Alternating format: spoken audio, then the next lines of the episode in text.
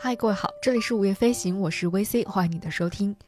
今天呢，我们的这期节目是充满了私心的一期关于话剧《九人》的最新的话剧作品《对称性破缺》的一期节目。也许有些人还记得。在去年的春天三月份的时候，我当时第一次认识九人，第一次看了他们的那个非常精巧的小戏《春逝》之后，非常激动的做了一期关于《春逝》的节目。那当时呢，也因为这期节目认识了很多喜欢九人的朋友。那终于经过了漫长的等待和期待之后，我们终于在今年的十月份在北京看到了他们的最新的作品《对称性破缺》。我看完之后，呃，应该说更加激动了吧？可能正是因为在这一年多的时间当中，每一个人都经历了非常非常不容易的一段或者是几段时期，所以当我们再一次在剧场当中见面，并且看到了这样一部跟他们以往的作品相比，啊，既一脉相承又非常不同的作品的时候，还是很激动的。所以在看完之后，我其实就特别想要马上做一期关于这部对称性破缺的节目。但是呢，当时我整个人的感觉就是这部戏能讲的内容太多了，要聊的内容也太多了，我实在是不知道我究竟应该从哪个地方入手，到底应该聊哪些内容。只是觉得有一些东西一直在心里面酝酿着。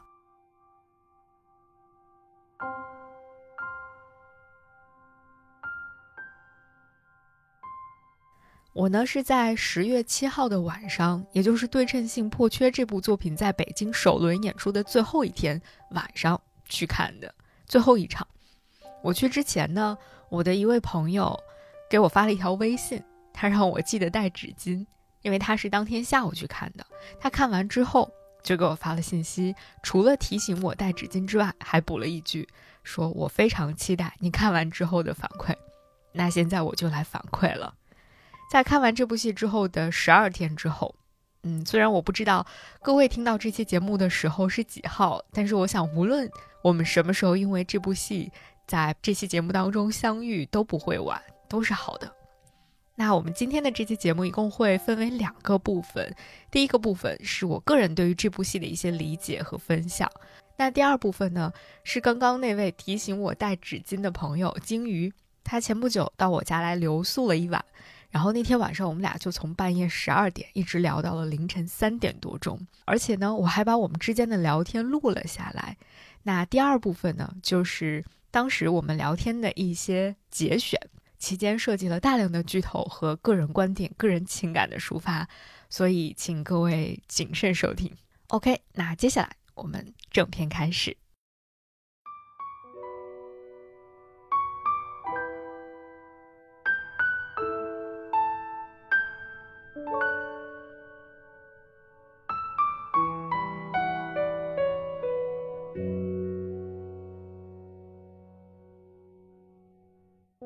刚才这段音乐，你会想起什么呢？这段音乐是在当天我进场之后，开演之前，剧场里面循环播放的一首曲子，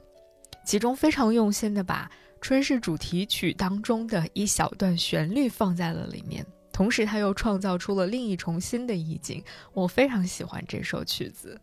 当时坐在我身边的两位观众也在小声的说：“哎，你听这首歌，这不是那首那那首歌吗？”那除了这首曲子之外呢，观众们还拿到了别出心裁的场刊，它是一个信封。打开这个信封，里面有三封信，分别是不同的人写的。一封是叶启孙写给饶先生的，一封是吴大友写给卢伯安的，还有一封是丁锡林写给瞿建雄的。如果你曾经看过九人的一些戏，或看过九人过去的所有的戏的话，这些人的名字可能除了叶启孙、饶先生、吴大友这三个名字不是太熟悉之外，另外的三个人你应该都非常非常熟悉了。卢伯安、丁锡林和曲建雄，他们分别出现在九人话剧当中的四张机啊、春逝还有双平记里面。那这三封信的内容和戏里的人物故事是密切相关的，同时他们的口吻和语气也完全符合写信人的风格。那当然，其中这三封信里最戳我泪点的还是丁锡林写给建雄的那封信。在那封信里，他提到了静薇的祖母的离世，然后也 cue 到了春逝当中那个经典的关于时间尺度的梗，大约时间的尺度虽与人宽解，生死之事仍是最难解的一题。你尚年轻，生死之题尚远，盼你居于异乡平安，以告慰故人。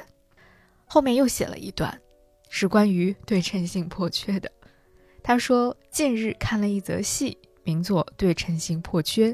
以物理为题，写我辈科学学人。山川星云，情意皆真，值得一看。物理一科看似深艰，常难与外人道，然细细想之。”世情物理俱是人生。结尾，丁锡林还写了“望时有书来”，并祝“勇猛无恙”。我实在是太喜欢这封信了。它既是对春逝当中的很多内容进行了一个回应，又有对《对称性破缺》这部戏精神内核的概括，还有就是他对建雄最诚挚的那句祝福：“勇猛无恙。”我每次读到这里的时候，都会有一点泪目。然后我抬头看看舞台，上面有一把巨大的尺子放在中间，它的上面有窗棂和台阶，在旁边有一棵枯树，还有一地的碎屑，几个箱子。然后故事就开始了。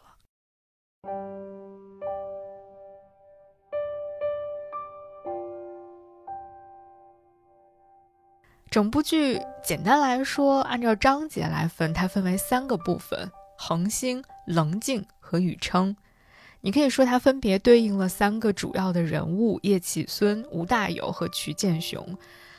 同时，这三个章节又和这三个主要人物他们一生当中最核心的研究课题密切相关。但是，这部戏又不仅仅是关于这三个人的。三位演员张薇、李晓辉和陆文，其实大家都不陌生了。他们除了要在剧中扮演这三个主要角色之外，还要一人分饰多角，比如要饰演西南联大的某一位学生，饰演叶先生家的老妈子，饰演吴大有的妻子、瞿建雄的儿子，甚至是可爱的小猪。整个的这部戏，它又是关于一群人，甚至一代人的故事。它的时间跨度非常长，从二十世纪初历经了新文化运动、五四运动、抗日战争、解放战争、文革十年，直到那一代人垂垂老矣。就像他们官方的剧情简介里面讲的，说这个戏为什么叫对称性破缺呢？它首先是一个物理概念，一个科学概念，但同时它也是对命运的一种隐喻。在物理学当中，存在着一些具备各种对称性的系统，在其临界点附近发生的微小震荡，由于在所有可能性分叉中做出了某一个选择，往往打破了这一系统的对称性，甚至决定了这一系统的命运。这样的一个物理学概念放在这群人的身上，也同样适用。剧中的那三位物理学家叶启孙、吴大有和瞿建雄，他们各自的人生看似交集有限，却因为“科学”二字而紧密关联。从民国十三年到二十一世纪，从长山到西庄，从少年到苍老，从开宗立派到风雨飘摇，从一颗星到一片海。所以在整个这部戏里面，我们可以看到物理，可以看到科学，看到光。看到星辰和宇宙，也可以看到一个个具体而生动的人，看到时间这把尺子从每一个人的生命当中轻轻划过，看到一棵树要成为它该成为的样子，留下一地雪白的爆花。我们会去赞美树，我们也会去拥抱那些爆花。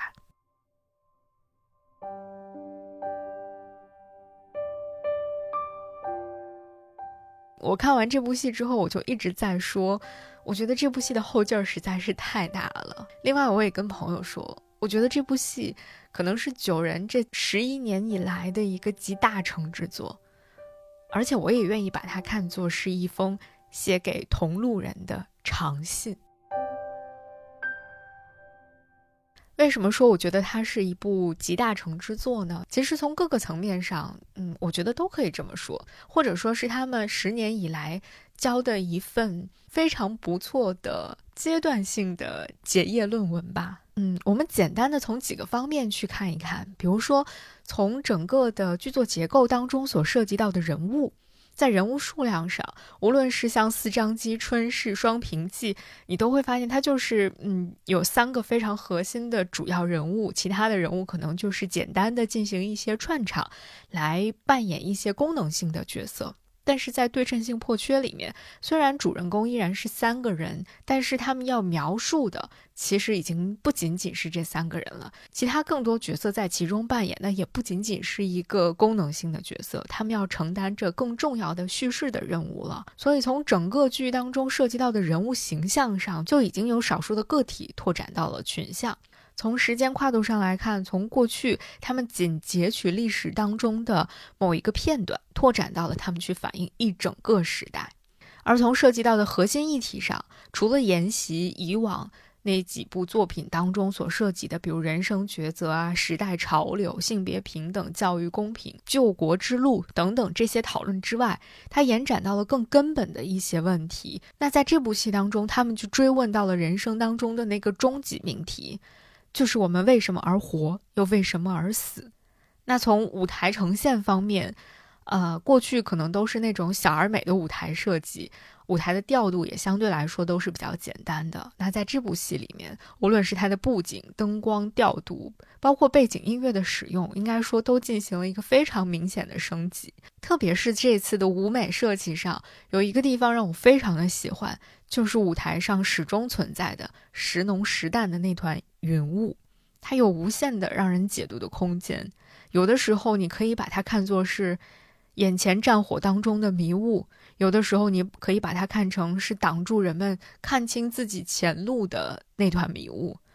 有的时候，你又可以认为它是漂浮在人们头顶的星云和苍穹；也有的时候，它是盘旋在人们头顶的种种阴云。就这团云雾，它背后可以解读的空间太多了，可以表达的意思也太多了。这个设计我真的非常的喜欢。那从他们所表现的内容，或者说他们涉及的核心议题上，我觉得是体现出了极大的一种贯穿性。这种贯穿性有一个很小的点，其实就能让我感受得到，就是我在看完这部戏之后，回去的路上，我就在回听过去那一些。啊，剧作当中的主题曲，然后我发现，其实前几部戏当中的主题曲放在《对破》这部戏当中的不同的人物身上也非常非常的适用。比如说《春逝》当中的那首歌，比如里面有一句歌词是说：“多年后，他迟暮，老成一本旧书，我还记得他清冷安静的眉目。”这句歌词放在叶先生身上。也同样的适用。多年后，他迟暮，老成一本旧书，我还记得他清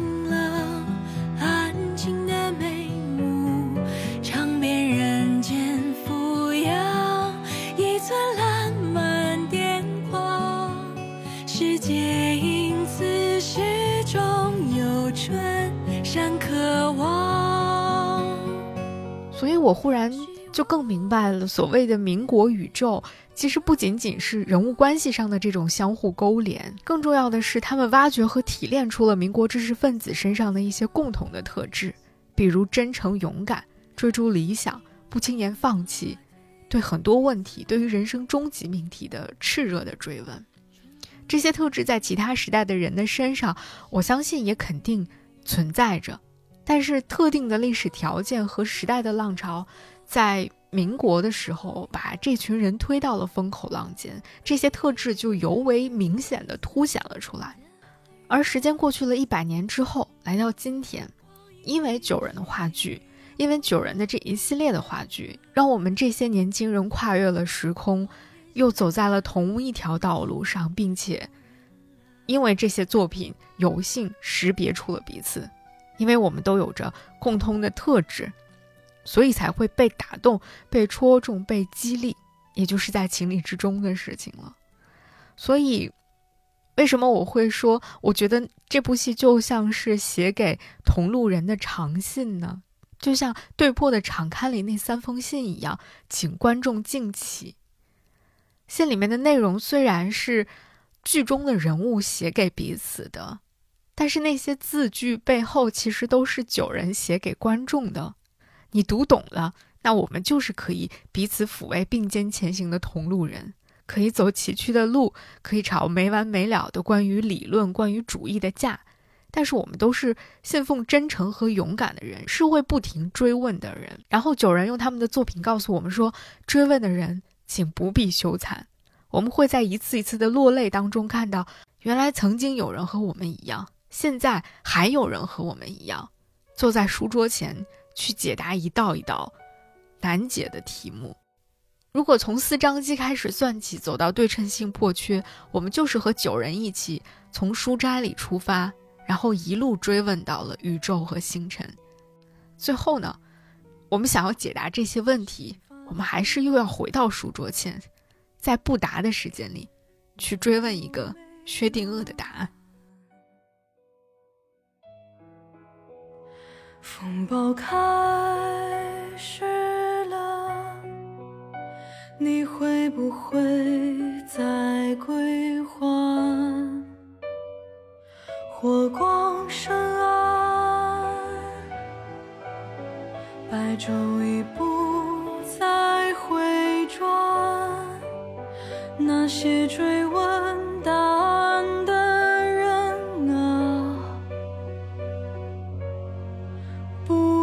羞惭。宇宙两手空空，人心。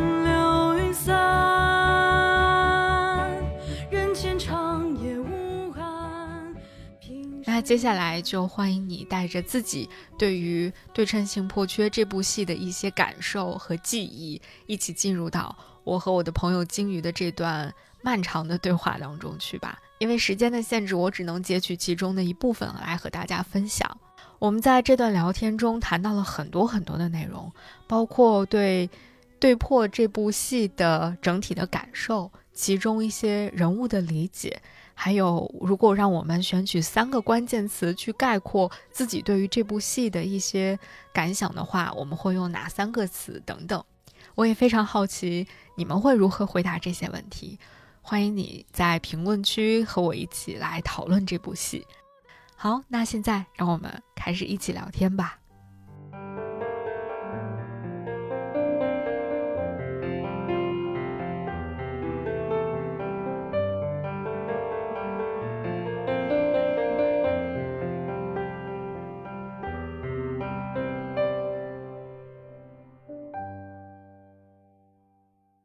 我们先回顾一下刚看完时候的感受是什么，然后现在的感受是什么？我给你发过两个，就是我后来告诉你纸巾的那个时候，嗯，是我从，嗯，已经整个戏结束了，然后我从会场开始往外走，就是去我回家的那个路上，嗯，但是整个其实，在对破之前，我只看过《双屏记》，我没有看过其他的任何一个。呃，更多的内容来补充它，然后在这一部里边呢，其实又跟《双屏记》是没有联系的，嗯，有微弱的联系，就是卢伯安，很微弱，我们的朋友卢伯安，就是除了这一个人物上的啊，其实其他对我来讲都是比较新和那种陌生的，但整个看完就觉得人就很又很激动，又很难过，然后又很挣扎，然后我的第一个反应是。就是介绍给这部介绍这部戏给我的你，嗯，你看完一定会大哭不止，所以我当时说的是你要带好纸巾，因为这个过程我觉得我都已经没有看那么多铺垫，然后我已经很复杂了，然后又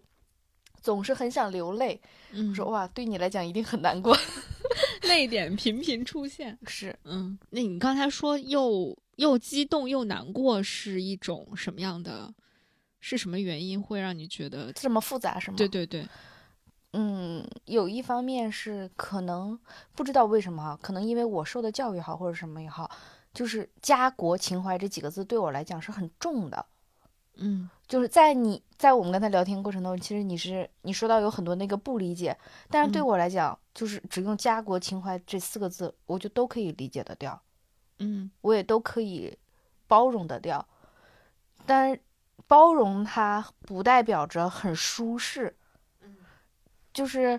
包括你说的，而是可能因为你的这种很重的家国情怀，所以你才会因为这个就是在日常的做事或者是价值观，嗯然后在很多看事情的东西上，都是都有这样很厚重的滤镜的。回到对破里是，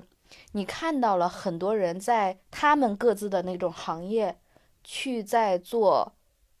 怀有同样的理念，但是在做不同的事情。嗯可是这个结果就像他那个话台词所说的，嗯，科学家的命运是参差不齐的。嗯就是情怀，大家的情怀是一致的，但是这种情怀的一致能不能导致一个好的结果，落回到个体上，其实是有一种未知的那种东西在的，可能这种也是一种不安，不是我们所说的好人一定有好报，嗯，好的确定性的结果。对，那这个是会让你觉得难过的地方吗？就是你难过情绪是来自于这一点吗？嗯，难过的情绪里会有对个体命运的可惜，嗯，但是这种个体命运的可惜，你又会觉得在时代的大背景下，它是不能避免的。就像你说，梁思成在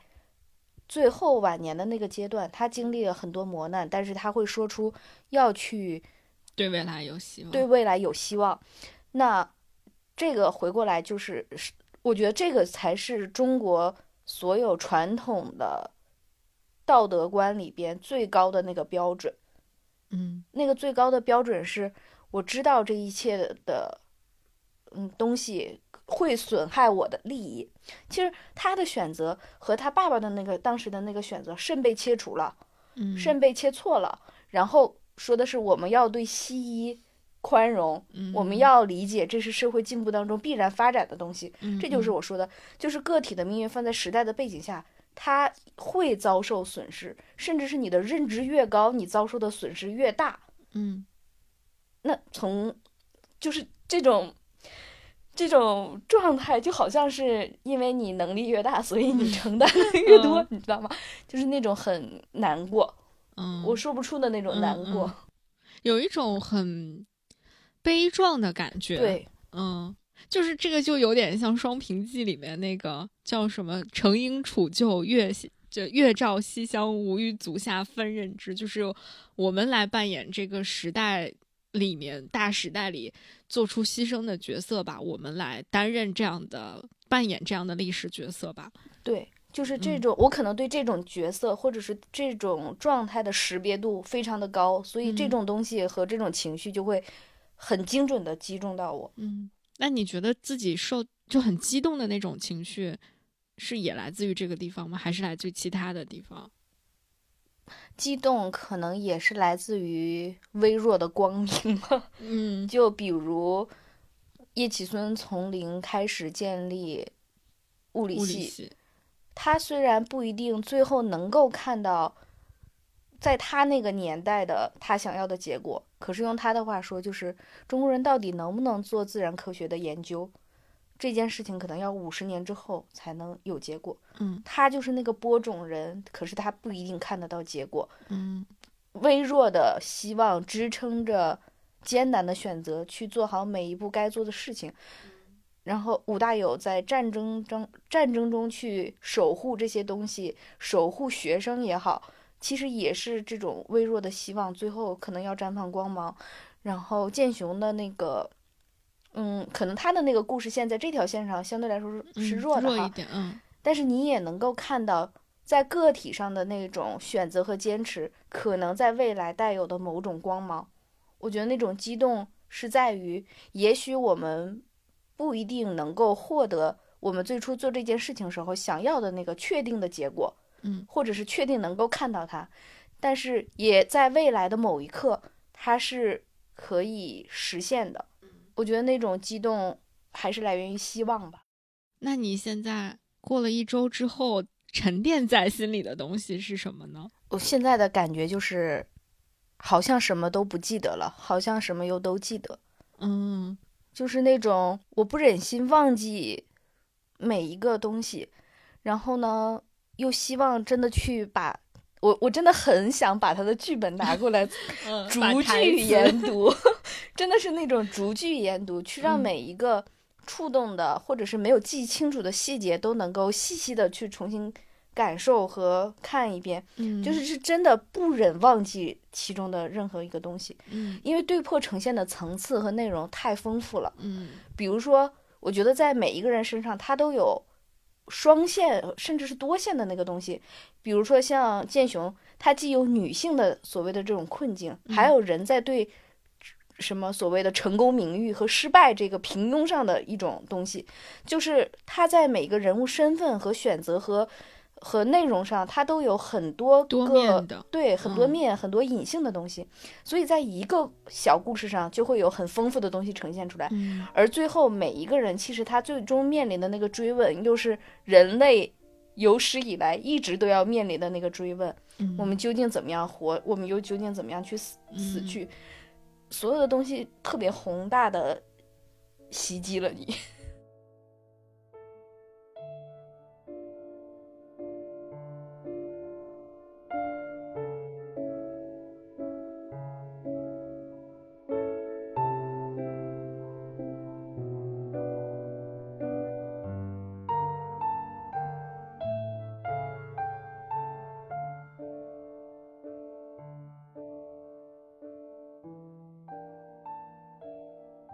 为他的这个人物是呃有三个主线人物，但中间穿插了不同的各种小人物的出现，就是一人分饰 N 角的这个这个这样这么一个状况，甚至一个人可能他自己说五句话，里面有三句话是一个人物，另外两句话是另外两个人物的这个这个状况。嗯，在这个你会会觉得有一点，呃，分不清谁是谁，或者有一点混乱之类的感觉吗？我其实我不我不觉得他混乱或者分不清谁是谁会是一个问题，嗯或者是说为什么我们会谈到要从头来捋人物或者是人物的特点？我觉得落在一句话上，对或者对应我们日常的生活叫爱具体的人，嗯因为每个人物放在时代下，他可能都是微不足道。可是，即便像恒星一样的叶启孙，他身边也要有无数的星辰。对我们来讲，我们可能不认识这些星辰，但是这些星辰不代表它没有发生作用，嗯或者是不代表着这些星辰就如尘埃一般就可以被忘记。嗯我觉得是在我们能够有能力和精力去了解到这些具体的人的时候，我们多了一份还原的视角，或者是多了一种情感的共鸣，我们可能会更理解主线的人物。他在做那种选择的时候，或者他在做一些事情的时候，他为什么那么去做？嗯那是一个外围的注脚，嗯我觉得很重要。嗯而且，我们又何尝不是那无名的星辰呢？嗯，对，嗯，那我们就说一说，其实其实刚开始出场的时候是以老张和小张的一个人物出场的，我觉得。嗯，他一说我什么老张、小张，我本能想到的就是张威这个 演员本人，就是张叔本人。然后他说老张就是在八宝山卖花圈什么的，而且他说的那些话又非常的符合他自己的那个感觉。老张一出场就在说京剧，然后我当时就有一种感觉，就是啊，呃，熟悉的九人的感觉又回来了，就是一棵树要成为一棵树。就是只留下了满地的雪白的爆花，就是当时那一瞬间，就是这个这这个这个话在后面又多次的出现，是然后有一种呼应，但其实你当当这句话出现的时候，你就觉得它有点像定场诗的感觉，它是可能接下来要讲的这一系列的故事，这些人都在成为他应该成为的样子，或他期待成为的样子，嗯，但是他依然会有满地的爆花。那些雪白的爆花会存在，当然这句话我觉得它可隐约感觉到它它背后可解读的角度也是非常多的，它不只是我们第一瞬间感受到的那个感觉。嗯，我当时听到的听到这句台词或者这个定场诗的感觉就是，嗯，有一些人要成为国家的栋梁之才，其他的人就成为了，就像你刚才说的历史的注脚，或者说成为了呃过眼云烟的东西。有一些名字被记住了，然后更多的人是被没有记住的那些爆花，但他们都还是很雪白的爆花嘛，就你会觉得还是很重要、很珍贵的那种感觉。我不知道你听到这个台词的时候会有什么感觉？嗯，我第一个感觉是很美，嗯但是呢，可能我当时并没有想到呃很深。嗯我结尾的时候再听到的，再听到他的时候，会有一种很感慨，嗯就是一棵树，它最终也要，它并不会作为一棵树，而是它要去被雕琢或者成为某一样家具也好，或者什么东西也好，嗯就是它是要被雕琢出来的。嗯那即便它要被雕琢，也有很多树可能就像你说的，变成了满地的爆花。嗯就是规律也好，自然也好，它就是会这样。那就是对没有办法抗拒的命运的一种你这个发言就非常的，悲，就有一种人间清醒。啊就是吗？就是包括刚刚像前面我说，就是一种什么幻象破灭，就是你就会说就是这样的，就是人生就是这样，人间就是这样，事情就是这样。其实老张的出现是引出了叶启孙先生的遗体告别仪式。嗯老张又说，这些人这些学生，呃，进去并不会说他们是来干嘛的。然后别人的挽联都写得很长很丰富，但是今天的这个人就跟别人不一样，他的挽联写的非常简单，好像而且用词极其谨慎，就说他是一个对中国物理学发展做出一定贡献的人，非常非常有限的一个评价的那么一个挽联的状况。然后，但但紧接着那个台词里又说，啊、但是这些学生好像眼前在看着一些什么微小而繁多的东西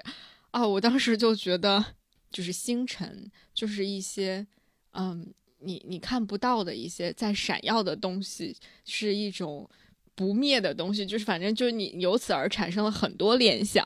然后我当时就觉得这个台词写的太妙了。会有这样的一一一种感觉，我觉得我要特别感谢你 重新带我看一遍的时候，对，回到了很多细节。你你嗯。看到的时候，你注意到的是这个位置，而我的感受恰好是，我觉得一定是一个很伟大的，在那个时代很重要的人物，嗯。可是他没有办法被讲述出来的嗯那个部分，就是我我的注意力一下子被这个吸引走了。我就会不断的去想这个人是谁，他的原型是谁，他经历了什么样的东西，然后还有多少人和他的命运相似。嗯就即便他像恒星一样闪耀且伟大，可是他落在宇宙的星辰当中，他一样是那个微小的东西。嗯所以可能我确实没有注意到这个台词，但是我当时的想法就深深的想要知道这个老师是谁，他又嗯做出过什么样的贡献。嗯，所以当这个人你知道了他叫叶启孙之后，然后以及后面就是逐步展开了他的这个人物角色的时候，你对叶叶启孙这个角色的感觉是什么样的？就很符合我所说的那个民国知识分子定调的那个部分，嗯就是符合一部分我说的我心中对士的那个对他的理解吧。因为在古代说学而优则仕，嗯对吗？就是真的，包括像嗯、古代的那个考试，你要去写写我们所说的这个论文也好，嗯它其实论述的是国家政事，是民生，他是要选宰相的，他是要任用官员的，他是要看这些，嗯，学习的人，你到底是死读书，还是你心怀家国大事去，呃，为了国家怎么样的，为了人民怎么样的？我觉得这也是当时读书选拔也不同的一个导向和那个目标，所以。唉，又回到了现在，就是真的有多少人去考试，或者是去学习某一种东西，他是真正遵循心中所爱呀。这一点想想总是觉得很可惜。然后回到叶启孙身上的时候，是有一个人，他他在他擅长的领域学有所成，那他犹豫吗？他面对更好的生活环境、生活质量和回国发展的一无所有，他犹豫吗？仿佛就是我们真的这这一代人，或者他那一代人的一些选择，在我们这一代人看来就是很傻。你在做什么？你管好你自己啊。那当他做出了一个完全不同于大多数我们这个时代不多大多数人的选择的时候，我们自然就要去问：是什么支撑你做这个选择？你为什么要去做这个选择？为什么要难为自己去做这样的东西？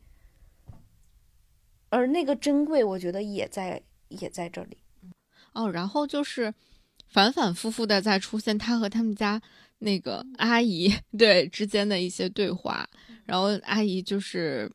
不停的在会问一些，好像在替观众在问问题，嗯就说啊你不在乎这个东西吗？你不在乎那个吗？你为什么要在乎这个？你为什么晚上不睡觉？你为什么在思考这些？你为什么问题解决了还不睡觉？就是不停的在替观众问问题，然后在他的这个，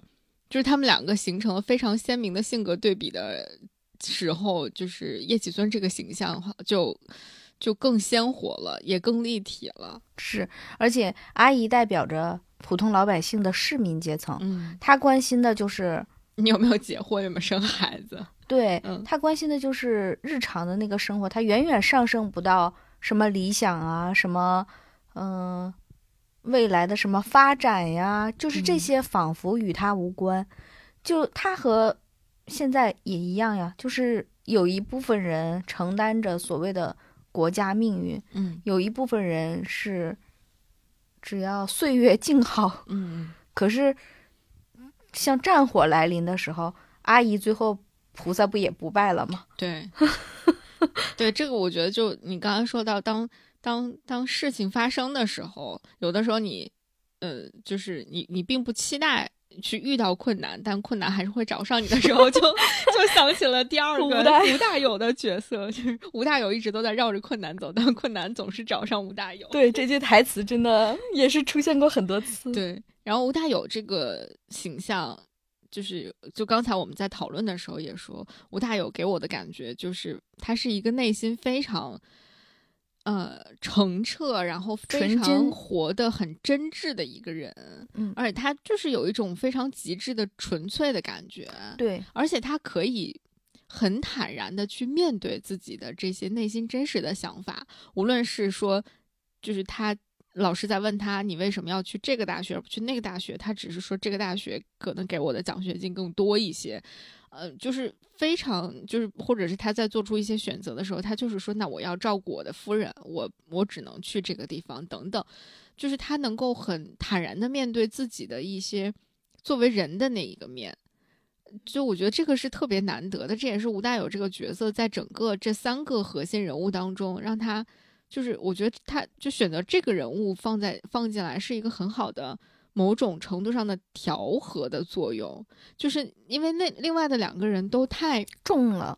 沉重，或者离我们普通人有一点距离，嗯，就是嗯。他们关心的，比如说太宏大了，太遥远了。，对你像就是叶启孙，他就是对于自己的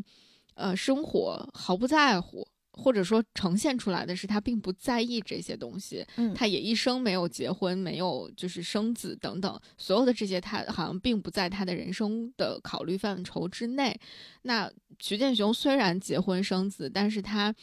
嗯就是并没有投入那么多的。，对他，他在自己的家庭生活或者对于这个子女的教育上所投入的精力是非常非常有限的。就他把他们家里面大多数的工这个家庭工作都留给了自己的丈夫，留给了老袁那个角色来来做。实际上，吴建雄好像确实也是这样的。是就他时常会忘记，比如说儿子还没吃饭啊等等这样的一些事情，就是这两个人和我们惯常的普通人是完全不一样的。但吴大有是一个和我们普通人离得最近的一个角色，就至少在表面上看起来是和我们普通人离得最近的。就是他也会担心家人，他也会贪，就是也不能说贪生怕死吧，就是当。就是战火来临的时候，他也会本能的要想要去逃命啊，等等，就是他有自己非常真实的那一面。嗯嗯，我觉得就这个，所以可能也是为什么你会说你觉得这个人很可爱，因为他很真实，是他和普通人的那个情绪是非常非常链接的。它其实也还是一种机智的选择，就是像你说的，其他两个人并没有体现家庭这个层维维度上的东西，他也是从这个维度上做了一个补充。另外就是我特别喜欢他的，就是好像，嗯，我对民国的人物有好感，其实也跟他我觉得有很大的一个关系。就像我说，他是一一扇窗，透过他这扇窗，我看到了民国我们很喜欢的很多的人物。首先是。他们都是很真实的，他们有很多的兴趣爱好，然后他们的生活很丰富。你不管是，嗯，像什么，呃，梁实秋也好呀，像什么，嗯，就是我们熟知的这些作家也好，嗯，包括像钱钟书，他们会很多语言，他们的见识，他们的很多东西，其实是不比我们这一代人少的。但是他们，他们远远有超出我们认知的丰富和生活的丰富，这种丰富性是我我很欣赏和喜欢的。然后，其实，嗯，虽然吴大猷总是绕着困难走，看起来他没有直面很多困难，但其实他在每一个阶段，他都主动承担了他那个选择背后的责任，因为他和他的。嗯，爱人在一起，那爱人身体不好，他在那个时候优先承担的责任是照顾好爱人，即便在战火的年代。那当他有能力出国，想要给他更好的生活的时候，他选择奖学金，他是围绕着家人，而不是围绕着自己。然后当战火的时候，吃东西也很困难的时候，要花大量，要把家庭大部分的支出放在爱人的。饮食和药品上的时候，他也没有，其实他没有选择这种困难的逃避，而是主动承担了这部分的责任。那当后来他成为了物理学的呃物理系的教授，就是主任，然后要承担着嗯学科和学生命运的时候，他其实也主动承担起了这部分的责任。他是在自己。确定该做的事情上去，把每一个事情都做好，且做不敢说做到，对对对，甚至不敢说有没有做到极致，但是他他的水准并不低，嗯，所以这个人物就是又很生活，然后又很丰富，然后也有他自己主动选择之后的承担，然后也很真实，他并不会说，哎，因为我怕死，我就我就怎么样，我我该躲我要躲。可是我躲过了，我该要做什么？我要把它做好，这一种状态是我很欣赏的那个东西。然后，其实，在中间还穿插了有一些就是小的人物，一闪而过的人物。呃，在这个里面有没有让你印象比较深刻的？除了比如小李同学、小杨同学这样的这样的比较，我们能直接马上对上号的人，其实就是他稍微多一点细节还是可以记得的。比如说那个什么一开始。呃，个子不高，后来啊长高了。后来就是通过又偏科，然后通过努力，首先是物理很还不错了，嗯，然后又长高了，然后还有那个女性就是第一，但是没有进物理。小何同学，对我已经不记得他们的名字，可是我还记得这种小的细节和故事。同学，物理考五分。对，那个人其实就是钱伟长，是，我也特意有去查这个人物都是谁，嗯，然后还有叶启孙保护的那个学生，嗯，小熊熊大人，熊大人，哦，熊大人，他去参加了抗日，对对对，我知道他，我还特意看了照片，真的很帅呀，这个人，然后。吴大有的那个时代里边的那些老师哦，对对对，这也是我觉得那个就是民国时代的那些人很可爱的那个地方呀。骑马的那个老师，嗯，就特别有趣。我觉得每一个那个小人物，只要多给他一两句台词，我我都能还尽量的回忆起和清晰的想起他们。嗯，但是证明这些人物都写的很，就是表现的非常的。嗯就传神，就是他用一些细节让我们记住了这些人物。是，嗯，我觉得就是你刚才说的那个西南联大的那群师生们，确实是非常可爱的那个那个桥段。就虽然那个桥段里面也有，比如说遇到一些呃跑警报，然后什么这样的一些很艰苦的状况，但是其实你能感受到他们当时的那种可爱，或者说那种革命乐观主义精神在里面。对我，我就常我这一周其实也一直在想，如果是按物质的丰富程度，我们现在一定比他们幸福。可是我为什么对他们印象一定那么深刻，然后甚至是带有某种向往，是因为我真的特别对他们那种状态而感动。嗯国家的战争到底能不能胜利，不知道。我当下的我未来的生活会不会更好，我不知道。我其实只有当下过好每一天，然后今天的炸弹落下来，我还会不会活着，我不知道。可是那个并没有耽误我要做好我手里的事情，并没有耽误我要乐观的生活，然后并没有耽误，嗯，我要怎么样去在那种状态下的，哎呀，我我觉得好好难描述，就是那种，我觉得他们反而很精神上是很有支撑、很有力量的，反而是不虚弱的。他可能只是在物质上更艰苦一些，但是他真的，我觉得比现在的我，他还要更有力量、更更乐观、更有希望的那个样子。我觉得我之前就是对于西南联大的那些同学们，更多的时候就是一种羡慕，然后那种羡慕其实可能以因为以前了解的比较少，可能那种羡慕仅限于说啊，天呐，他们就是可以和就是一个时代最伟大的一群老师们一起学习，就是我觉得这个上进哦。就是是一种你你永远都不可能复制的一个一个场景。但后来就是我看了一些纪录片，就包括我特别喜欢的一个纪录片叫《九零后》，他就是采访那些经过。嗯，就西南联大出来的那群学生，他们现在都是九十岁以上的老人了。就是采访他们这些人，包括讲述他们当时的那个故事，就是嗯，我们可能更多看到的就是他们的呃非常能够幸幸福的和最伟大的人一起学习的场景，然后他们的革命乐观主义精神。但是我看到他们在讲，就是九十多岁的老人在讲自己当时。上高中或者上大学的学校被炸毁，然后他们被迫要离开学校，或者是，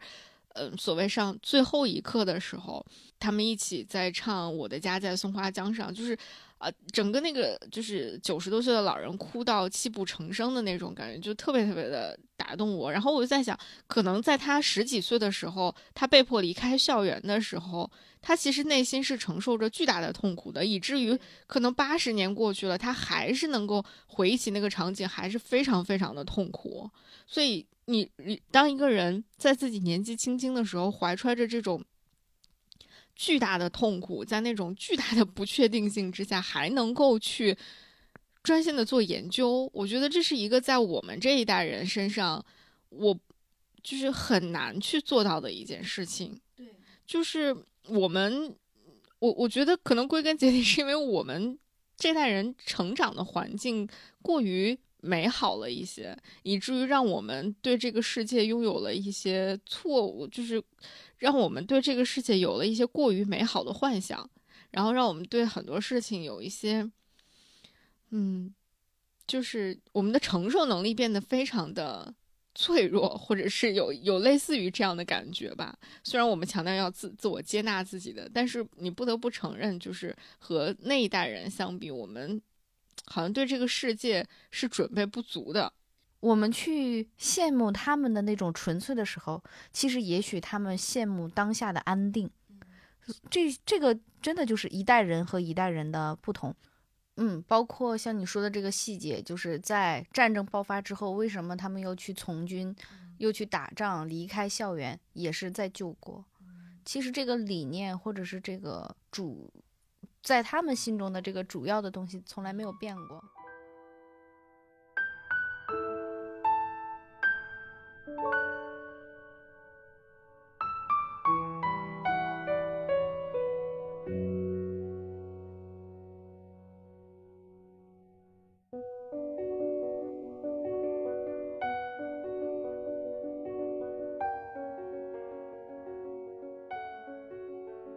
刚才正好我们聊到了说，就是你刚才问的那个问题嘛，就是如果用三个关键词来形容你对这个戏的评价，会用哪三个？然后从你开始，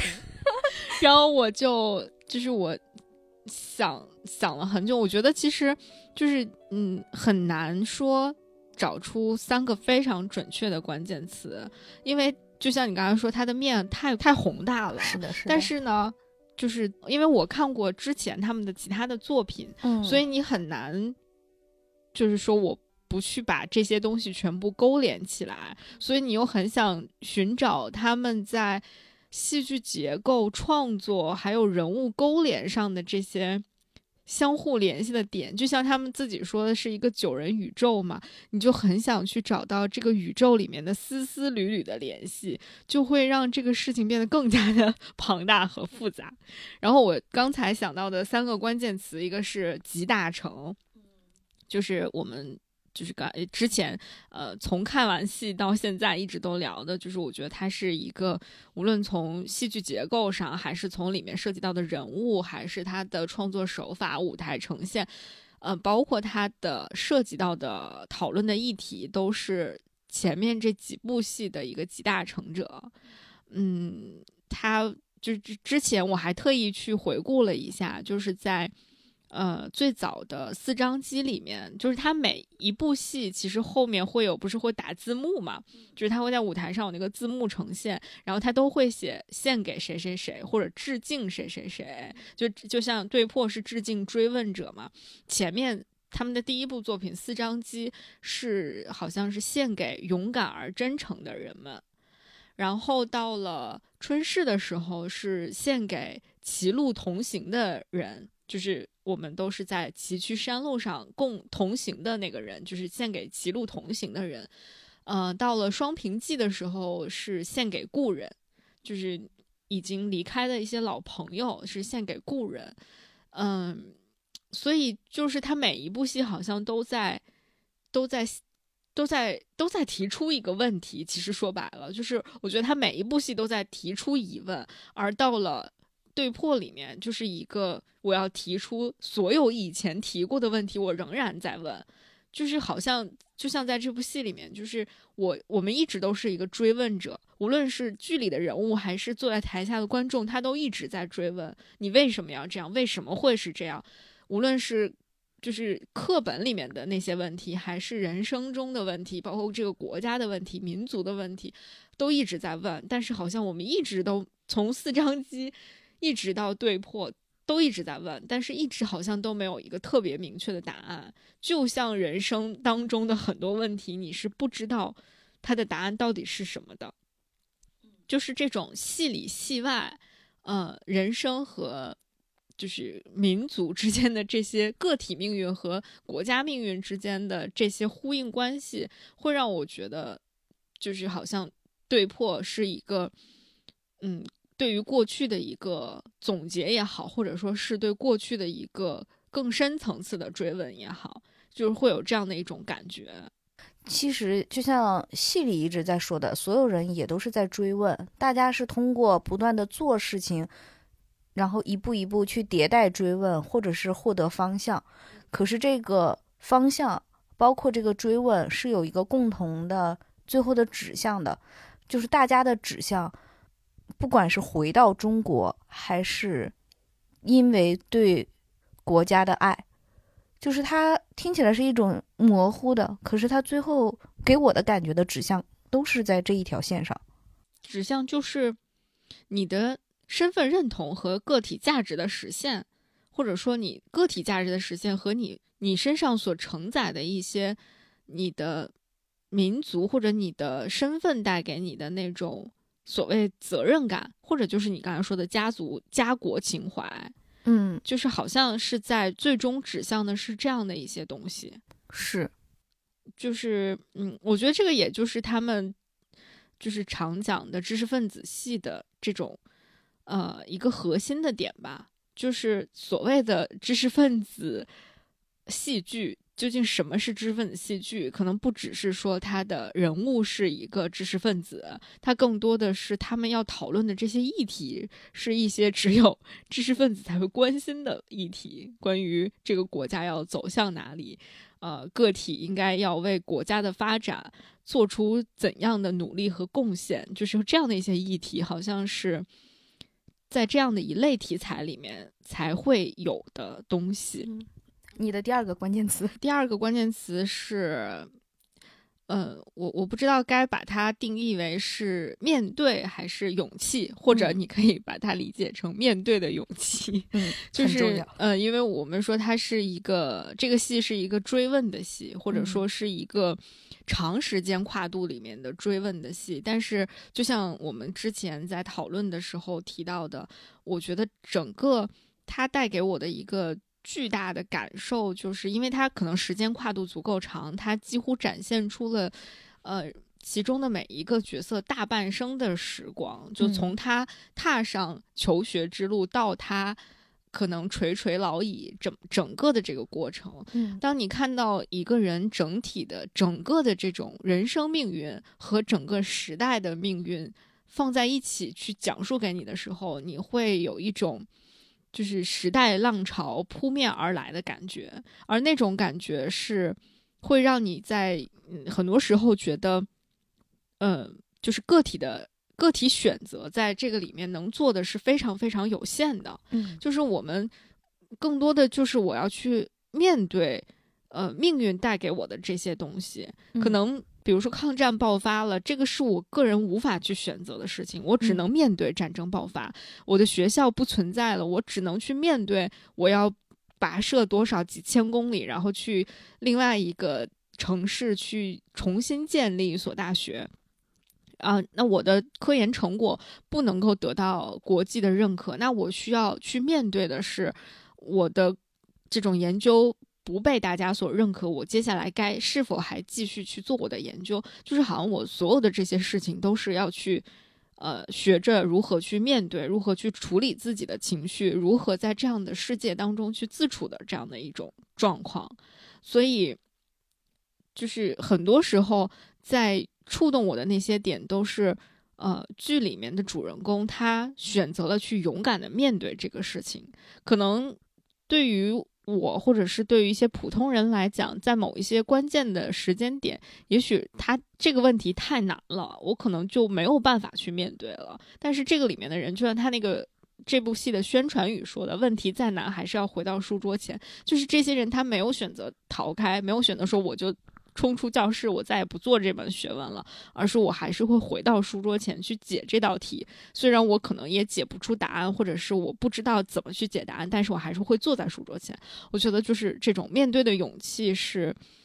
非常触动我的一个点。你觉得那个年代的人特别的纯真，就是从不同的人身上都能看到那种干净、纯粹、定力。我觉得那种定力是。就是像你说的，大时代的浪潮扑面而来，个体的命运和家国的命运不可掌控。嗯，但是每个人心中是有一个定力在的。那个他不是因为确切的知道，我们就一定会面对更好的生活，或者是更平稳的什么什么。但是是我在那个当下去做好我要做的那个事情的那种定力，特别的难得。然后，包括人物所呈现出来的纯净。不管是吴大友身上的那个纯净，还是其实，在叶启孙身上，你也能看到他对一些事情的纯粹和专注。就是我是搞学术研究的，我没有想过还可以用这种方式去解决这个政治的问题。那这个是学生你给我的一个提问，那我也努力的去回答。就是在每一个人物的那个身上。哎呦，那个美好的感觉真的是太难得了。我觉得第三个关键词可能我会选时间的相对性吧。为什么呢？这个很有意思哎。就是首先在那个舞台设计上，你会发现它其实是有一个时间的那个呃游标卡尺的那个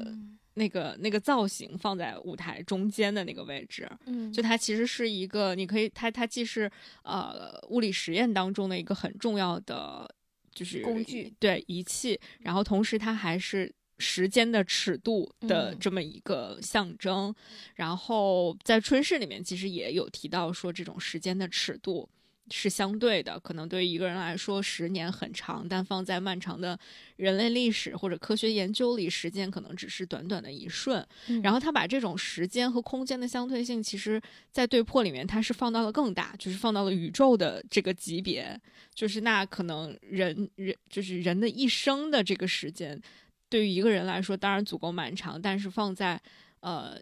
一个学科的建设或者它的发展当中，可能他就像你刚才说的，叶启孙他所做的一生的工作，可能仅仅是为这个学科做了一个奠基的工作而已。嗯那如果放在更广阔的宇宙的这个时时间维度或者空间维度里面，它就更加的不值一提了。就是或者这种这种时空的相对性，会让你既会被当前的这些人物故事牵动情绪，让你哭，让你笑，但同时你把他们的这些。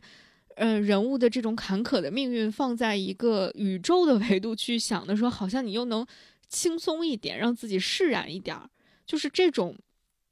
时间空间的相对性的对比之下，会让你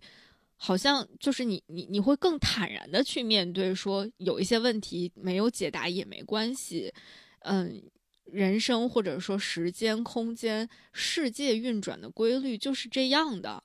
呃，就是后来我还专门去听了他的那个主题曲，叫《不答》，他那个主题曲叫《不答》，然后里面有一句歌词特别戳中我，就是我每听到那个歌词，我都会就是很想哭。他就是说宇宙两手空空。啊、看星云流过，大概是这个意思，就是那哦种感觉会让你觉得宇宙它非常的伟大，或者说它已经非常的广阔，它因为足够辽阔、足够包容，所以它其实什么都没有，它就是两手空空的存在在那个地方。但是无数的星云，然后无数的人类命运，就是就甚至其他各种各样的物种都从它的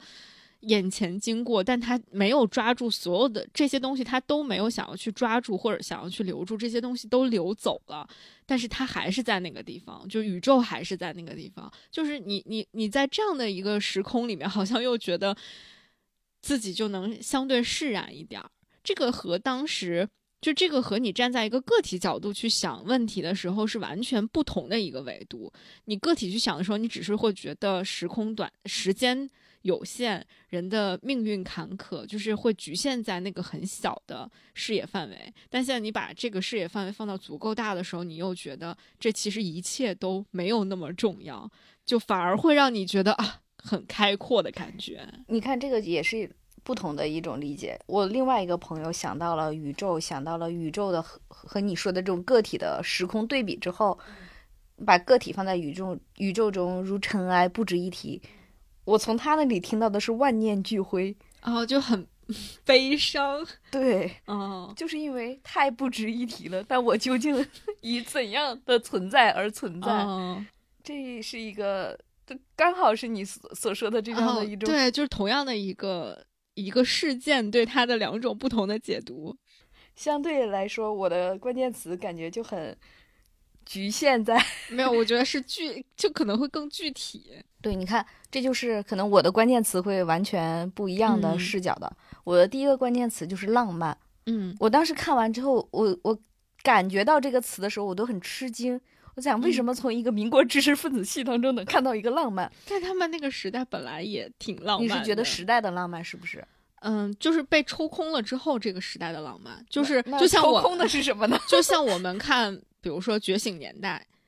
你你你也会就是感受到一种革命浪漫主义情怀，啊就是会有那样的感觉。就是当你把一些复杂的历史背景抽空，你光看一群少年，然后为理想燃烧，那个感觉你就是会觉得很浪漫嘛。就是那是一种人文主义的浪漫。我我理解你可能想说的是，就是另外一个层面的，或者不只是人文主义的那种浪漫。嗯，我其实直接想到的，呃，有你说的这个，就是人物在这种追求上的一种状态呈现的浪漫的情况。然后另外一个就是，嗯，我觉得是戏外，也不叫戏外了，就是写戏的这个人，他肯定是一个很有文科、人文情怀和功底朱的，导演，对，很有这样功底的人，他就是理科的浪漫是不容易被识别的，尤其不容易被文科识别。但是这部剧恰好用用用文科的眼去看到了理科的浪漫，嗯。而且可能我本身是看不到的，嗯，但是我借由这样一个表达和这种文科的眼去看到了理科的浪漫的时候，我会觉得数学也好，物理也好，他们有我可能之前没有识别到的美，嗯。这是一重文科对理科的一种观观感上的浪漫。嗯。还有一种就是我们刚才说的识别到学科本身的美，就是这个理科它本身呈现出来的那个美，它所呃推演，他所做的这些事情，嗯，可能只是从另一个我不理解的层面再去解答一个很浪漫的问题。嗯然后包括像我记得很早以前有个人说过，他说你不觉得数学很美，它就像是头脑里的思维体操一样。我当时听到了，我都懵逼了。没有一句话理解，就是头脑里的思维体操是数学，对，会会有这种，我觉得就是学科之间的差异会让人无法理解当中的一些点。对。但是我也有数学很好的朋友，他最嗯差的就是语文。他说他每次被站起来提问的时候都不知道要回答什么，阅读他也很难去找到所谓的什么中心思想，还有这种 阅读的东西。我的嗯，就是人和人交流是有弊的。对，就是这种学科的浪漫的一些东西，在那一刻就是看完了之后，我是有感触的。嗯对，所以我的第一个关键词是浪漫。嗯然后第二个关键词其实和你所说的，你你选的词是勇气，我选嗯的是选择，但其实实我觉得我想表达的东西是有一致性的。嗯嗯，首先是在当代，我们经常可能会有一种感觉，是我没有什么选择权，就是包括我觉得放在那个年代，如果用这一句话也不违和。时代的浪潮打过来了，我没有选选择。嗯，对，但实际上看到的每一个人走向，之所以有感动，是我觉得恰好在最坏的情况下，我们也有选择权。这个嗯就回到了人最基本的，如果是人最基本的驱动力，一个是爱，一个是怕，就是所有人做每一个选择，这是最核心、最根本的驱动力。嗯那基于这个驱动力也好，也就是说，我们可以正向的、积极的选择。当然，我们可以消极逃避，呃，冠名说没有选择，但其实也是一种选择。嗯这也奠定了人的命运走向和人生基调。嗯我们究竟以何种眼光看待我们自己的命运，看待更宏大的命运？我觉得，嗯、所谓的先天一副好牌是嗯是一种天赋，但是究竟是把好牌打烂，还是把烂牌打好，嗯还是怎么样去打这个牌，很大的一个取决的因素，还跟我们的态度和那种观念嗯相关，所以我会更侧重在选择的那个部分。可能嗯因为我本身觉得我不是很缺乏勇气的人，就是嗯，有可能就是人缺什么，然后他可能会更关注某一个点。因为我我对我自己，就是你提到勇气的时候，我是认可他的，嗯我我觉得他是重要的。嗯我我自己不选择他的一个原因是我面临问题的时候，嗯我一定会强迫自己去面对它。嗯所以在我看来，就是勇气这件事情是必须要去做的那个事情。嗯嗯嗯，那就还是我会更喜欢选择，就是我觉得选择是在最无奈的情况下，可哪怕看似最无奈的情况下，好像依然有一点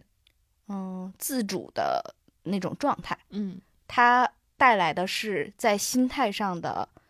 嗯，坚定也好，坚韧也好，和那种，嗯，明确的东西。嗯，我觉得这个是对就我们心理学说主体性的 确对立。对，应该嗯是这个。嗯我我刚才在想，如果第三个词要选的话，要不要选希望？啊其实像我们说的，它带来的感受非常的复杂，虽然它也并不是企图煽情，嗯但是不管是人物的命运走向的这种无奈，还是最终的一些建立必然要带来的一些迭代和牺牲 啊。它和我的第二个关键词其实很嗯一脉相承，我觉得还是在任何的情况下都要保留一点希望。嗯因为那个才是不竭的动力。不管是从时空的尺度来讲，就像人放到了如此渺小的情况下，或者是我们在宇宙当中就如浮游一般，它终将会死亡。甚至有的人可能他的生命周期更短，那就真的就回到了那个意义的东西。当我们把问题放到足够大的时候，其实是为了给我们的心足够容纳的空间，让我们知道有还有那么多事情。但是当我们去做更多的事情的时候，我觉得要把那个尺度收小，嗯收小在收到具体的东西上，这样才能够对抗所谓的那种虚无和那嗯种无力。嗯因为宇宙再大，那是宇宙；嗯我的一生再小，它是我的一生。嗯而我的一生要怎样去度过，要怎么才能更有意义？它在我做的每一个选择当中，它在我做的每一个具体的事情当中，它在我每一个不同的状态之下，那我觉得把它去收小的时候，永远保留着那个希望，那个希望就像是一个光点，像是一个灯塔，恒星 对，像是嗯那个永久的恒星，恒星也好，目的或者是那个目的也好，有的时候不是让我们知道一定能到达，而是让我们知道那个方向是在哪里。嗯甚至在某些情况下，我可以选择偏航，但起码它是一个生命或者是人生的锚点。对，我觉得你刚才选的三个关键词都非常的正向，就是非常的 positive 的感觉。我当时就是我刚才不是问你说你看完之后的感觉和你那之后几天的感觉嗯会有什么变化吗？包括嗯刚才我们没有开始录之前，你也说对破是一个让你好几天都走不出来的一个戏。是，就是我，就是 我哭的最崩溃的那段，就是建雄给顾静薇回信，那个时候应该是他就是没得知了自己没有获得诺贝尔奖，嗯然后他给顾静薇写信，意思就是说，嗯。就是我现在内容已经记不太清楚，因为我当时就是哭的，好像有点，就是有点哭，都又就是有点就是哭的太厉害了。但是整体他那封信给我的感觉，或者留在我心里的印象，就是当一份你非常热爱的事业没有给到你你期待获得的某一种结果的时候，嗯就是我们该怎么去面对它。当时其实在我内心蹦出来的两个字就是辜负。就是哦当你热爱的一件事情，在某一个特定的阶段辜负了你的时候，你该如何去面对这件事情？你还要不要继续去做这件事情？你还有没有足够的勇气和耐力各个方面去继续做这件事情？而且那个时候正好是。就是建雄可能人也到了将近中年的那个阶段，就是当他他还说就是人近中年，然后他自己说自己一事无成，他发现自己一事无成，就是那种感觉，是你自己对自己的那种否定，就特别的戳中中年人的心的感觉。而且他也提到他的那些知交也都已经零零，落他就觉得仿佛在这个世界上就很孤独，他甚至有一种可能，有很多人是。我可能没有那么多的朋友，或者我没有那么多的世间的牵绊，但我有我热爱的事业，我有我热爱的，就是想要去做的事情。但是你可能唯一你最倾注了最大热情和时间精力的这个事情，也在这个特定的阶段没有给到你你想要的回报的时候，那个时候的那种怅然若失的感觉，我觉得是非常非常巨大的。就是当时的那种感觉，就是铺天盖地的向我涌来，然后我就开始不停的哭，那种就是他会让我想到《双城记》里的卢伯中年卢伯安，就虽然让我感到欣慰的是，我看到了卢伯安老师，人到晚晚年的时候还挺还还办一些酒会，然后跟同学们高朋满座，这种感觉还还不错。但是我记得在《双屏记》里面，就是他。呃，卢伯安包括他的另外两位朋友，他们在结尾的时候，就是就是讲到回顾自己的这小半生，然后曾经是报人，是学人，嗯是这个是那个，但是但是发现自己就是半报不成，什么学问不成，就是什么都不成，什么好像都是半吊子这种感觉。包括卢伯安在里面，就是他终于后来写出了中国哲学史大纲的上卷，但是下卷一直没有写完，就是这样的一种感觉，我觉得就特别的未完成。戳中人心，就是有一种你的人生过半，然后你发现自己并没有过成你希望成为的样子，或者你曾经想象的人到中年应该拥有的样子，然后此时你就会陷入巨大的中年危机和人生危机当中。我就很想给你另一个视角的反馈。嗯然后我觉得第一个反馈是顾静薇和建雄的，嗯因为我没有看春逝，嗯然后其实你在被戳的不行的那个部分的时候，嗯对我来讲的感受和链接是相对很弱的。嗯嗯，不过我从没有看的那个视角上，我去想，你说顾静薇在希望建雄一切都好，或者是怎么样？呃，顾静薇是不是也出国留学过？嗯我我的感觉或者是我的猜测是这种，其实他在国外一样也是面临过诸多不顺的，嗯，是他是可以提前预知到建雄的不顺的，嗯嗯所以这份祝福里面，其实怎么说呢？更多的是也是我说的那种希望，嗯是注定会遇到诸多不顺，而在诸多不顺当中，当然我更多希望你能够过得好。嗯如果不好，那也努力的在希望的那个照耀下，能够走过一步步的坎坷，嗯，因为人生注定不顺。嗯选择，而这份出国读书的选择本身就已经是一个难上加难的选择，它也注定是一个不平凡且不顺畅的路。嗯对所以，这是在一个已经预言且明确知道不顺的路上的，真的是最好的友人，真切的一个祝福和希望，就是希望他能够顺利。天呐，我要哭了。但是就对，因为那个建雄，包括在给那个信里面，我刚才看我的小小笔记，我里面有写到说，他其实 他其实有一个有一其中也是那封信里面有提到说，就是也是春逝里面，就像你刚才说，老师对于学生的一些鼓励，当时顾静薇鼓励他说，呃，就是前人走过的这。他们当时是基于说，就是中国的女性能够走上这条路有多么的不容易，说嗯前人走过的路，终于把我们送到了这里。嗯，然后是的，中年的剑雄回信里面会说：“老师，你曾经说过前人走的路把我们送到这里，但是我现在有些走不动了，然后我该怎么办？”然后就啊，就是有一种，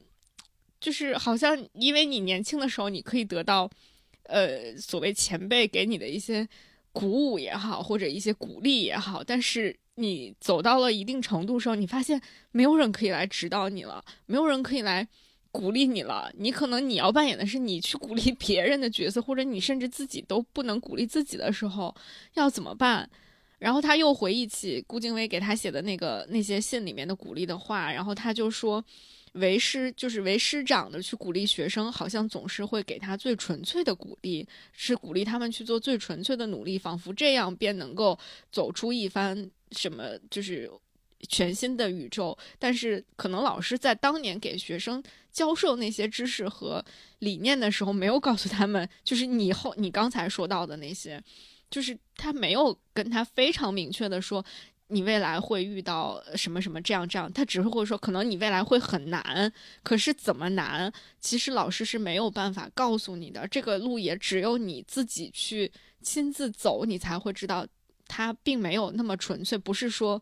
哦，一分耕耘就真的会有一分收获的，只是我们从小学到的书本上是这么告诉我们的，老师是这么告诉我们的。所以，当你发现不是这样的时候，你会有一种巨大的落差感。真是我的高耗能朋友，一句话牵出了好多好多想要讨论的问题。嗯就是我觉得，首最先回应你说的这种所谓的落差感和这种我付出了巨大的努力，但是人生并没有按照我设想的剧本，就是所谓的我有我的规划，世界另有规划。就是你发现这三个人其实也都是这样的。就是叶启孙，就是 我一直都在规划，但是我没有办法规划自己的人生。但是这个和我当时在说那个关键词的时候，就是我我说到一句，就是希望一直在那儿，它就像灯塔，它嗯是指引我们方向的。但是有时候甚至是我们会偏离这个方向。嗯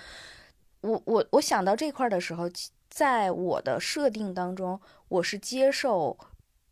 我付出了就是不能有回报的这件事嗯情。所以，当你提到了那么多的落差和这种不甘或者是嗯委屈，所谓的辜负的时候，我我是能够理解。可是我觉得我自己的化解的那个方式就是，我从小到大生成成长的这么多事情，有哪一个真的是按照规划吗？或者是我真的希望他完全按照我的规划就去走吗？嗯如果我真的完全希望他按照我的规划走，那我的人生选择应该就是选择一条可以规划好的路线。首先这件事情是不可能的，其次是我的我又不愿意选择这样的东西，对不对嗯？那规划背后说明我期待的是一种确定性和成功的嗯东西。那这些东西真的在我很热爱、很付出的时候，其实我已经收获到，嗯那最宝贵的部分了。它和我觉得它和爱很像，真正的爱的本质不是获得，是付出。嗯有的人说我的那个爱我付出了，但是他我没有得到那个结果，我嗯我的爱被辜负了。可是真正的所谓的不求回报也好，或者是在事情当中的那个巨大热情也好，是我在做这件事情的过程当中，我就体会到了巨大的快乐。嗯这一重回报就是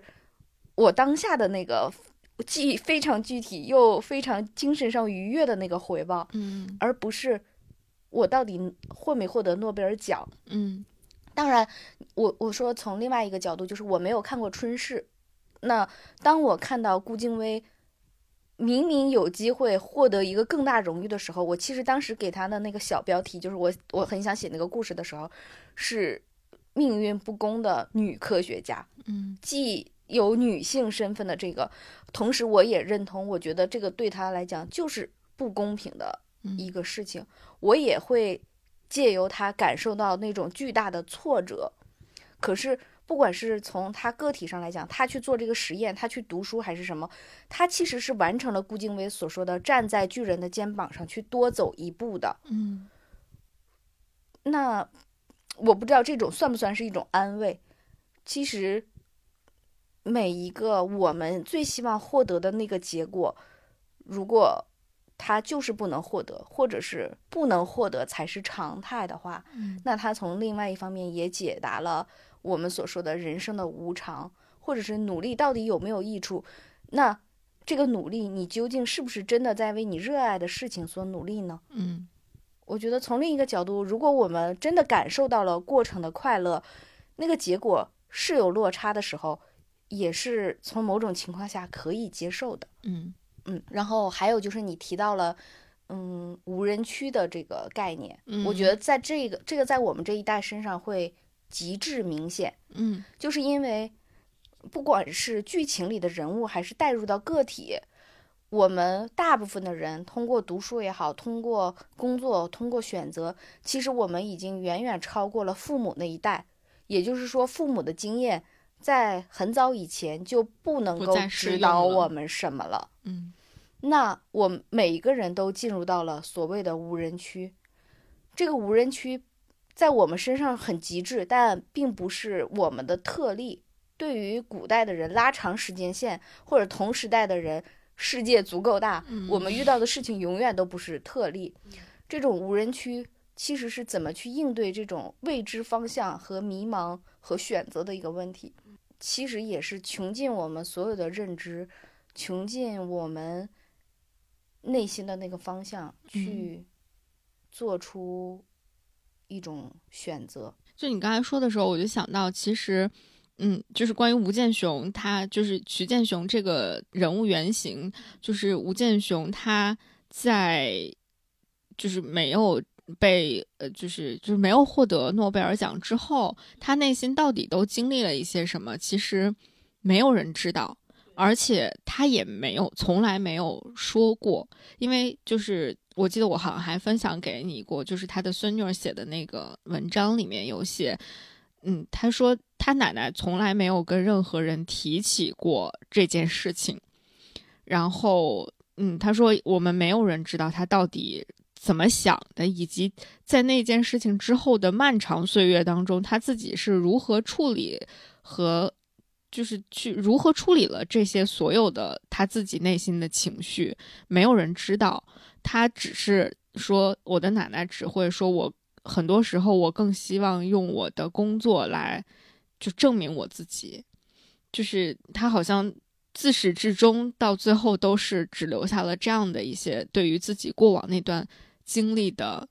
一个回应或者说概括。虽然我很想，我我很希望他是另一类的，就是宠辱不惊的人，嗯，就是他可以把这些看得更。轻一些，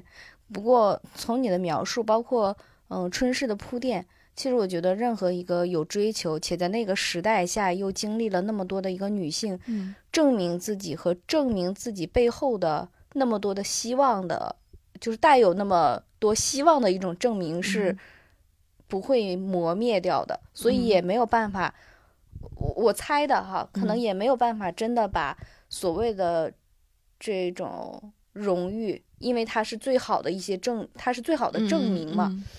能够把它看得很轻，我觉得可能也很难做得到。嗯，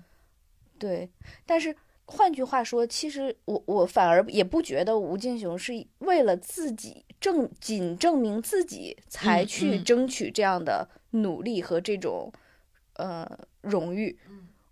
我我我会相信他是带有更大的那种希冀，肯定会有的。对。嗯，就无论是他的女性身份，还是他作为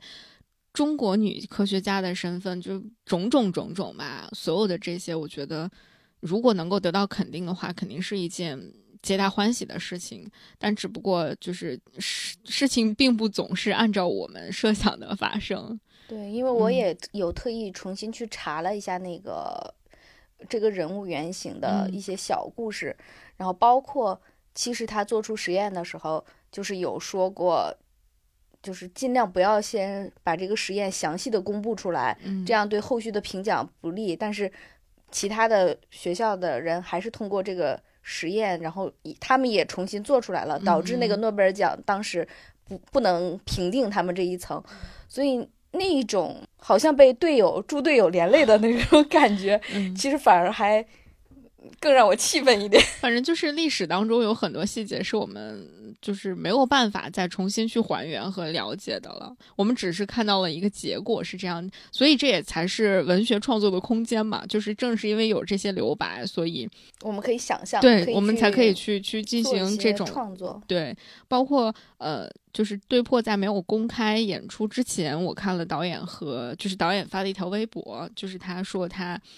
嗯，就说他自己好像也说过，说对破这个戏就非常的与众不同，所以排这个戏的过程也非常的是过往的没有过的一个历程。然后在好像就是排练结束之后，就最后一次串排结束之后，他和扮演曲建雄的这个演员陆文，他们两个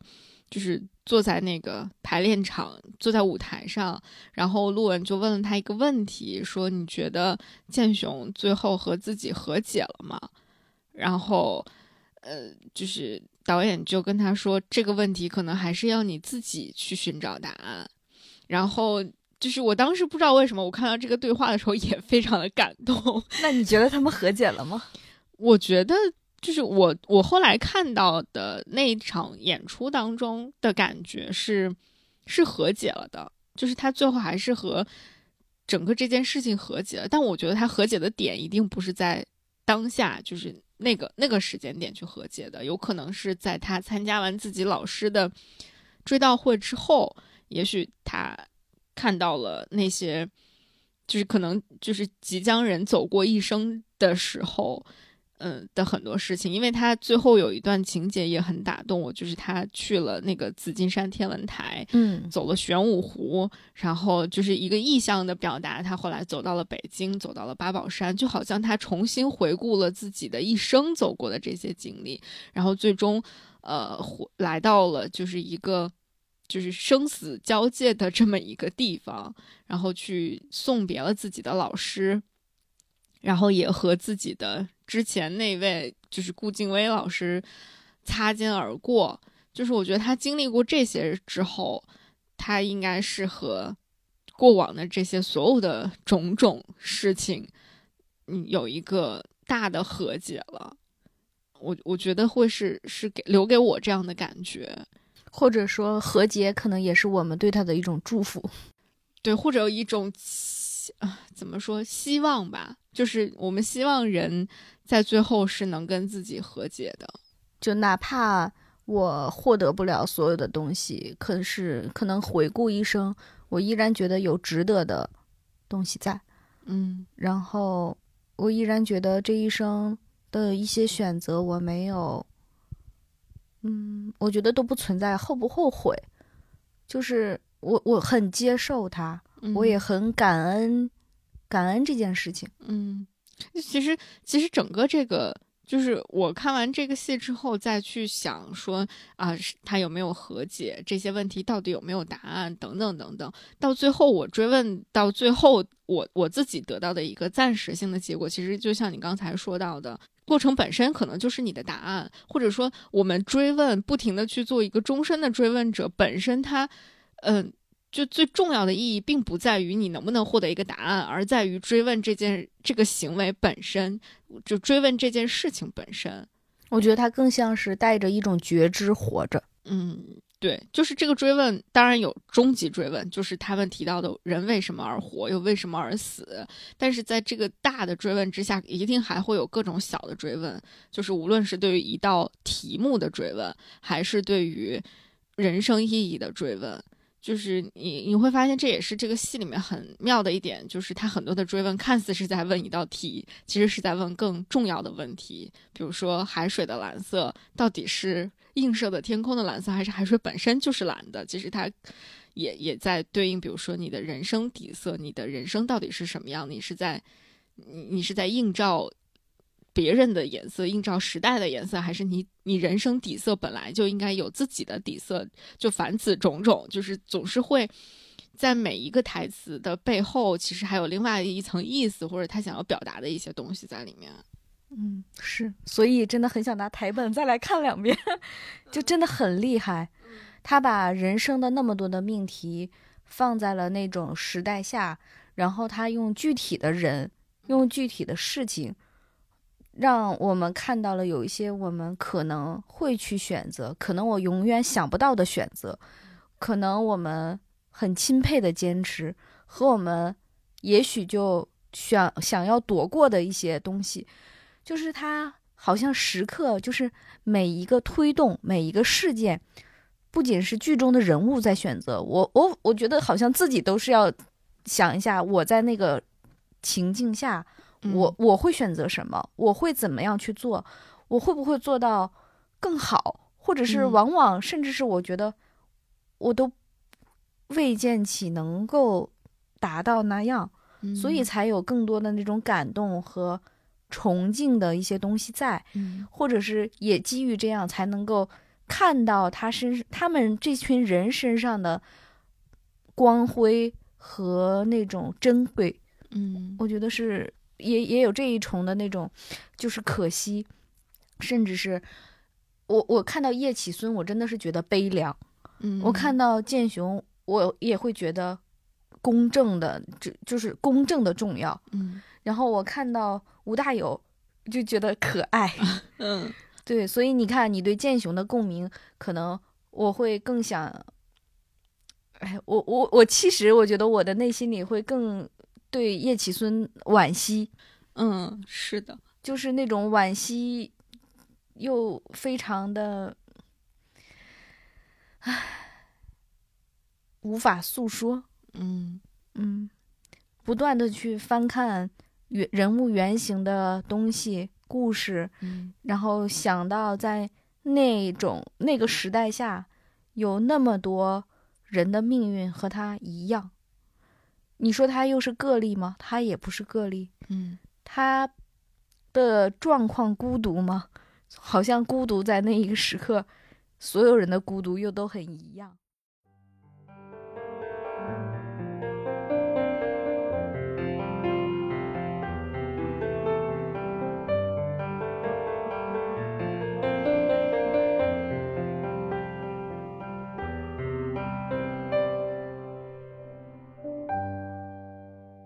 我和金鱼的聊天就暂时和大家分享到这里。其实我们聊的内容要远比这个多得多，而关于《对破》这部戏，我想我们可以聊的内容也当然还有很多很多，所以很希望在以后，呃，能有更多的机会和更多喜欢九人、喜欢《对破》这部戏的朋友去聊一聊。啊、彼此的一些感受，而且我觉得很多感受可能会随着时间的变化，随着我们人生阅历的增长，随着我们周遭环境的变化，又会激发出一些更新的感想。非常期待能够持续的和大家一起去探讨相关的一些问题。那在节目的最后呢，我很想，呃，跟大家分享我在看完这部戏之后，又重新回去看了三位主演对于。这个剧中的三位主角的一些，嗯，自己的理解和解读，我觉得也非常给我一些启发和启示，啊、所以很想在节目最后和大家去分享一下。饰演瞿建雄的演员陆文，他在嗯经历了春逝当中扮演就是年轻时候的瞿建雄，到对破当中。啊，扮演中年和老年的瞿建雄这么一个历程之后，他是这样说自己对于建雄这个人物理解的。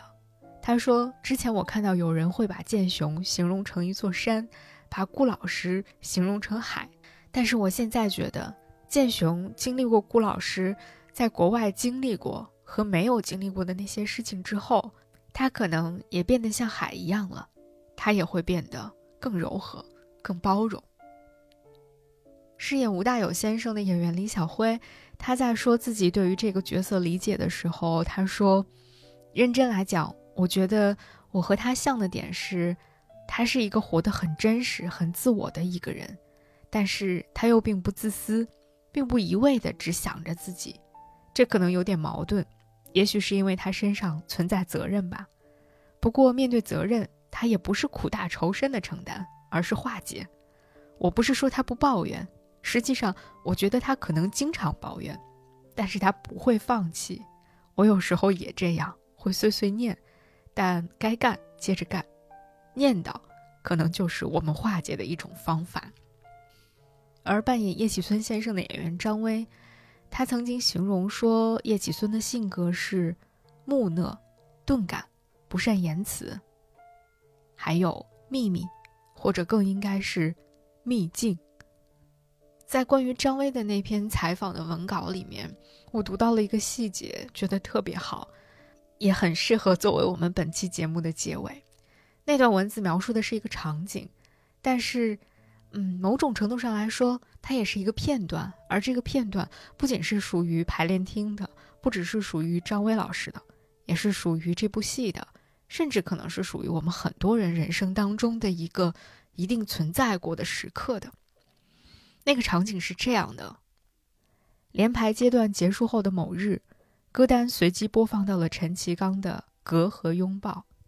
小提琴的悠扬低吟中，张威忽然看到了叶启孙的孤独。是了，叶启孙是孤独的，但这亦是他的主动选择。须知某些时刻，孤独本身并不痛苦。